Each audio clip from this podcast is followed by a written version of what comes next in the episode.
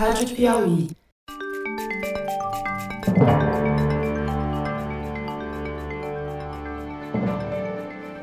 Opa!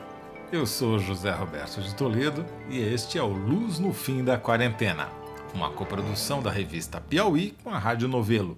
Você sabe, a gente infectou o canal do Foro de Teresina para discutir pesquisas científicas que estão nos ajudando a atravessar este túnel em que a pandemia nos enfiou. Adivinha sobre o que o biólogo Fernando Reinhardt e eu vamos conversar no episódio de hoje? Máscaras. De novo. E não é encheção de linguiça, não. Tem novidade e muito interessante. Depois que a gente gravou o episódio 12, saiu um artigo científico muito bacana comparando a eficiência de vários tipos de máscaras caseiras. Quais tecidos funcionam e quais não funcionam, mas não é só isso.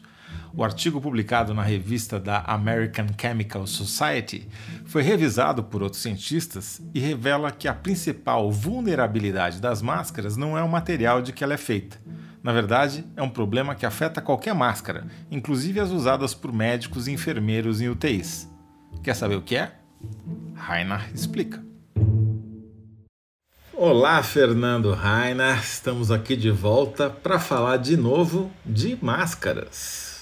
Porque tem novidade. Você encontrou um artigo numa revista da prestigiosa revista, na verdade, da American Chemical Society. Eles fizeram um artigo científico medindo a eficiência das máscaras caseiras. É isso aí?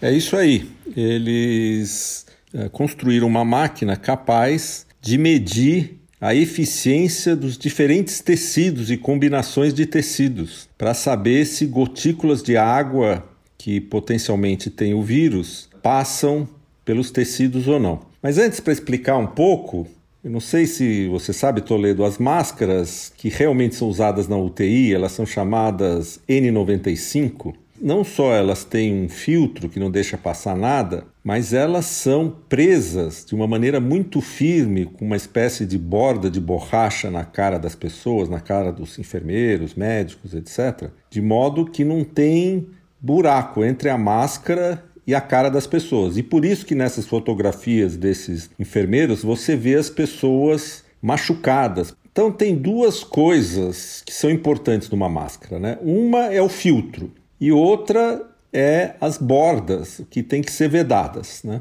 E foram essas duas coisas que esses cientistas da Universidade de Chicago e do National Argonne Laboratories, um desses laboratórios do governo americano, resolveram medir nas máscaras feitas em casa. E para medir isso, eles fizeram uma engenhoca, um aparelho muito interessante. Imagina duas caixas separadas, ligadas por um cano. Numa das caixas, vamos chamar ela da primeira caixa, você tem um gerador de gotas que joga no ar dessa caixa gotículas de água.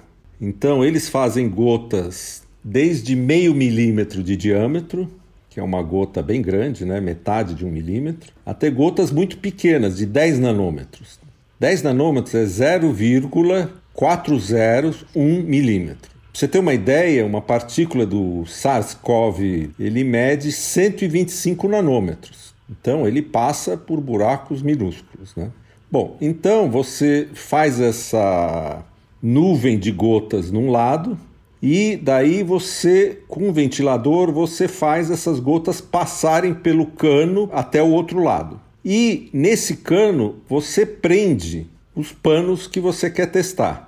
E daí dos dois lados você tem um aparelho muito sofisticado que mede quantas gotas tem no ar e qual o tamanho das gotas. E aí eu vou passando o ar por esse pano. Na verdade, você tem que passar entre 35 e 90 litros de ar por minuto, que é mais ou menos a quantidade de ar que entra e sai da nossa boca. E o tamanho da boca do tubo era 59 centímetros quadrados de tecido. Quer dizer, uma caixa, a caixa que cria as gotículas, os perdigotos, o vapor, seria a boca de um paciente de Covid-19 ou de uma pessoa infectada com SARS-CoV-2, é. necessariamente que já manifestou sintomas, né? Ou o ar contaminado de uma sala, de uma UTI, por exemplo. e do outro lado o nariz de quem vai eventualmente se contaminar ou não, dependendo da eficiência da máscara ou do tecido que está separando ele do agente infeccioso. É, então com esse equipamento você consegue saber se eu tiver 100 partículas desse tamanho de um lado, quantas aparecem do outro lado. Então, se eu tenho 100 e do outro lado aparece 10, quer dizer que eu tirei 90% das partículas. E eu faço essa conta para cada tamanho de partícula, isso que permite esses sensores dos dois lados. Agora, eles fizeram um outro truquezinho nesse equipamento, que é o seguinte: eu posso tampar o cano total, ou eu posso fazer um buraco na lateral do cano, de modo que o ar possa passar sem passar pelo tecido. O ar possa fazer um desvio e passar de uma câmara para outra sem passar pelo tecido, né?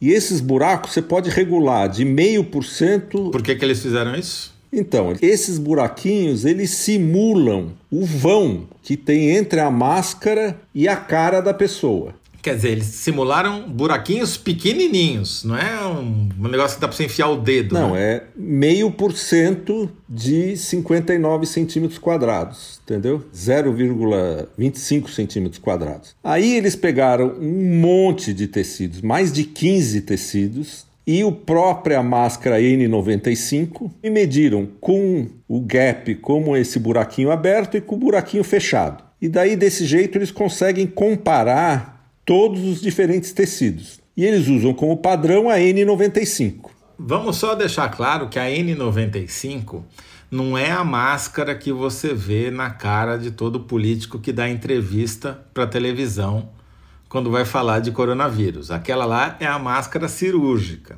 A N95 tem necessariamente que ter um filtro, né? Tem aquela bolinha do lado que é por onde faz a troca de gases. É Exatamente. É e ela tem também essa espécie de borda de borracha que não deixa passar ar pelo lado da máscara, ou seja, ela força o ar passar pelo filtro. Então vamos começar pela N95. O que, que ela faz? Então a N95 vem o nome 95, vem um pouco disso aí, ela basicamente bloqueia entre 95% e 100% de todas essas gotículas, de todos esses tamanhos, desde a maior até a menorzinha, não passa nada. Agora vamos pensar que eu vou usar os vários tecidos numa situação igual, ou seja, estou apertando bem esses tecidos todos. A surpresa legal é que existem materiais baratos que você pode comprar que tem a mesma característica da N95. E tem materiais até melhores que a N95. Por exemplo, se você usar duas camadas de algodão que tenha 600 fios por polegada, que é aquele algodão que tem a trama super fina, são praticamente iguais uma N95. Ou se você usar uma camada desse algodão de 600 fios por polegada e uma camada de seda natural, é até melhor que a N95. E aí eles testaram mais 15 variedades de pano. Agora, a boa novidade é que as duas camadas de algodão 600 fios seguram tão bem quanto uma N95. E mesmo uma camada só não é desprezível, né? Dá 79% na média de contenção das gotículas até 300 nanômetros e 98% acima de 300 nanômetros. Quer dizer, é bem razoável. É razoável, é muito bom. Agora, se você usar uma camada só do algodão comum, que ele tem 80 fios por polegada, é como se não estivesse usando nada. Entendeu? Passa quase tudo por lá.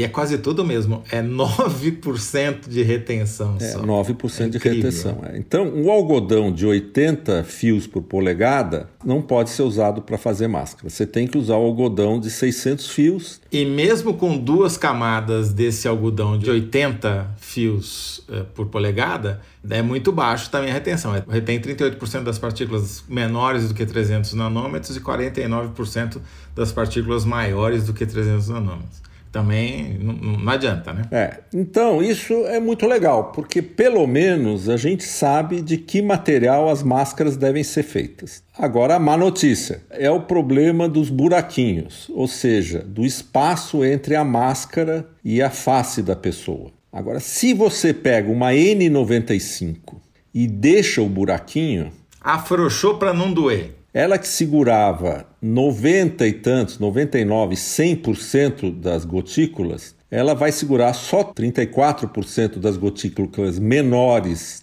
que 300 nanômetros e só 12% das gotículas maiores de 300 nanômetros. Então, o gap detona a história da máscara. E eles fizeram o mesmo teste com a melhor combinação de tecidos que eles encontraram, que você já falou, que é algodão 600 fios com a seda, e também cai na mesma proporção, né? É, cai para um terço da. Exatamente. Tanto a combinação de algodão 600 fios com seda, quanto duas camadas de algodão 600 fios, se tiver gaps, cai violentamente o poder de filtragem. Agora, tá? as pessoas não podem estar se, tá se perguntando, mas como é que eu sei se tem fresta entre a máscara e o meu rosto? Eu e você, que usamos óculos, sabemos, né, Fernando? É, se você põe a máscara em cima do nariz, põe o óculos e o óculos embaça, quer dizer, o que, que é o embaço? É a água que está saindo do seu pulmão e está embaçando o teu óculos. Tem o gap. Ou seja, embaçou, dançou. Embaçou, dançou. Claro que não é assim, porque você segura uma boa parte, você segura 70%, você segura 80%, mas 20% passa. Essas máscaras, na melhor das hipóteses, se ela tem o gap, ela segura uma boa parte, então ela deve talvez diminuir teu risco, mas você, na verdade, você deve ter duas preocupações quando você vai fazer uma máscara. Uma é usar o tecido certo, e outra é fazer uma máscara que tenha o um mínimo possível de vão entre a pele e a máscara. É, eu até agora, todas as máscaras que eu usei, caseiras, e eu experimentei oito modelos diferentes, todas elas embaçavam meus óculos, ou seja, nenhuma delas funcionava. É, o que é importante lembrar é que nesse estudo eles estão medindo a passagem de gotículas tá. de água. Eles não estão medindo nem a passagem de vírus, que provavelmente estariam dentro dessas gotículas, nem a capacidade dessas gotículas de infectar uma pessoa. Porque ninguém sabe direito quantos vírus você precisa para infectar. O que a gente sabe direito é que quando você espirra, as gotículas saem em alta velocidade e as pequenas ficam muito tempo no ar. Então, se você entrar numa sala que alguém espirrou antes e tiver muitas gotículas lá, e você aspirar uma certa quantidade que ninguém sabe direito qual é, você pode se contaminar. Agora você vai ter que estender esse estudo, isso vai demorar porque são estudos complicados. E você falar, se tiver tantas gotículas no ambiente, com tantos vírus, e eu respirar tantas gotículas, qual é a chance de me infectar? Uhum. Não foi isso que eles mediram, entendeu?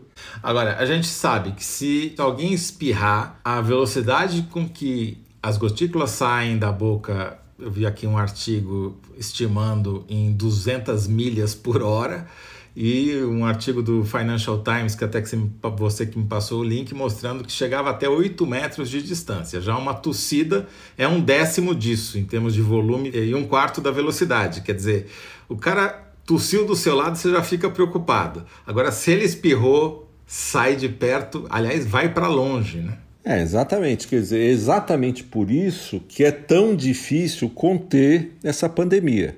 Né?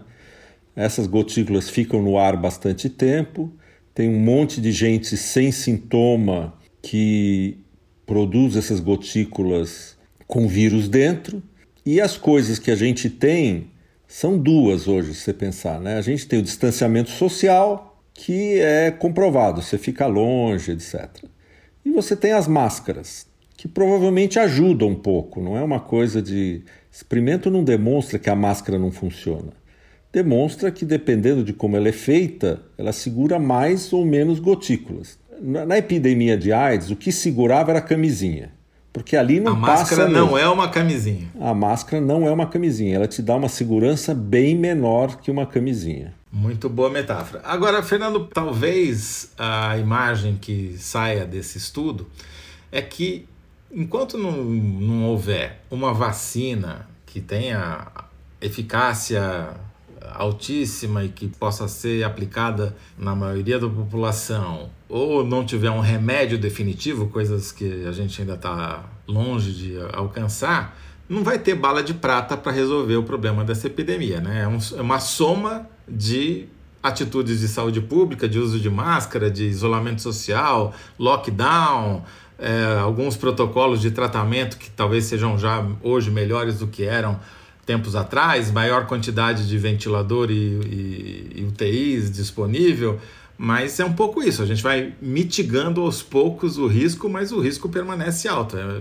Eu acho que é isso mesmo. E a máscara é mais uma dessas armas. Né? A máscara, na verdade, é a medida mais simples. Ela é muito barata, você faz em casa, ela dá uma sensação de proteção, ela provavelmente protege mesmo um pouco mas ela não é uma solução. Então, essa história de você usar máscara e sair por aí feliz da vida achando que não vai se contaminar, provavelmente não é verdade. Fernando Rainer, muito obrigado. Não esgotamos os, as máscaras, mas eu acho que dessa vez a gente avançou mais do que na, no episódio passado. Tá bom, é isso mesmo. Até a próxima. Falou, Toledo. Um até a próxima. Este foi Fernando Rainer, professor titular de Bioquímica da Universidade de São Paulo cientista residente aqui do nosso podcast. O Luz no Fim da Quarentena é uma coprodução da revista Piauí com a Rádio Novelo. A coordenação e edição são da Paula Scarpim, da Evelyn Argenta e do Vitor Hugo Brandalize. A identidade sonora é da Mari Romano. Quem finaliza o programa é o João Jabassi. E a coordenação digital é da Kellen Moraes. Yasmin Santos e Emily Almeida fazem a distribuição nos tocadores e nas redes sociais. A identidade visual é da Paula Cardoso e o motion graphics é da Renata Buono. Eu sou José Roberto de Toledo. Até o próximo episódio. Tchau!